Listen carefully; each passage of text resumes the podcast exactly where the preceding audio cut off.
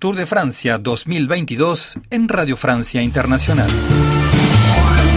Tras la primera jornada oficial de descanso en el Tour de Francia, se reanudaba la competición en un día raro, raro tirando a muy raro. Primero cuando se daban a conocer dos casos de COVID en el seno del equipo del líder Pogachar y segundo cuando a falta de 35 kilómetros para llegar a la meta, la carrera se interrumpía merced a una protesta ecologista. Para entonces, un grupo de 25 fugados dominaban la cabeza de carrera con una renta de más de 9 minutos con respecto al pelotón. Estaba claro que entre ellos se iba a jugar la etapa ubicada en Megève y así sucedía. Tras varios ataques entre unos y otros, solo el danés Magnus Kort disfrutaría del sabor de la victoria tras ganar por media modular al australiano Schultz, mientras que en tercera plaza entraría el veterano ciclista español Luis León Sánchez. Eh, bueno, no está mal, pero yo creo que para el que gana. Nosotros hemos estado a un gran nivel, sabemos que cada año es más difícil ganar y bueno, estamos aquí para intentarlo.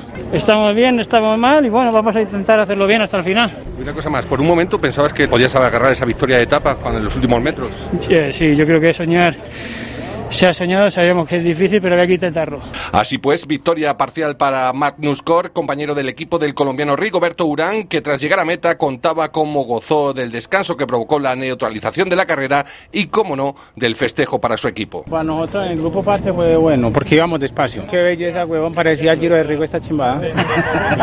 bueno, Rigo, celebran victoria. ¿eh? Casi que no, huevón, casi que no. La verdad que el equipo la tuvo, sí, la, la, como les dije yo al principio, esto es de lucharla día tras día, lucharla, eh, un trabajo en equipo y bueno, finalmente se logra un, un, objetivo del equipo. Obviamente esto sigue, realmente quedan los objetivos de Nilsson, los míos, los de Alberto, los de todo un equipo. Quiere decir que se celebra hoy, pero marica, esto sigue. Como comentábamos, el grupo de fugados entraba a nueve minutos del grupo de favoritos, por lo que el esloveno Tadej Pogachar pudo conservar el maillot amarillo de milagro, ya que el alemán Kanma se ha colado segundo en la general a tan solo 11 segundos del líder provisional. Todo esto a pocas horas de que se dispute una de las etapas más duras de esta edición, con 152 kilómetros entre Albertville y la estación invernal de Charles Chevalier. En el menú, un puerto de tercera, otro de segunda, para continuar con uno de primera y rematar en la meta con una subida de categoría especial. Así pues, la emoción está más viva que nunca. Este miércoles se anuncia gran batalla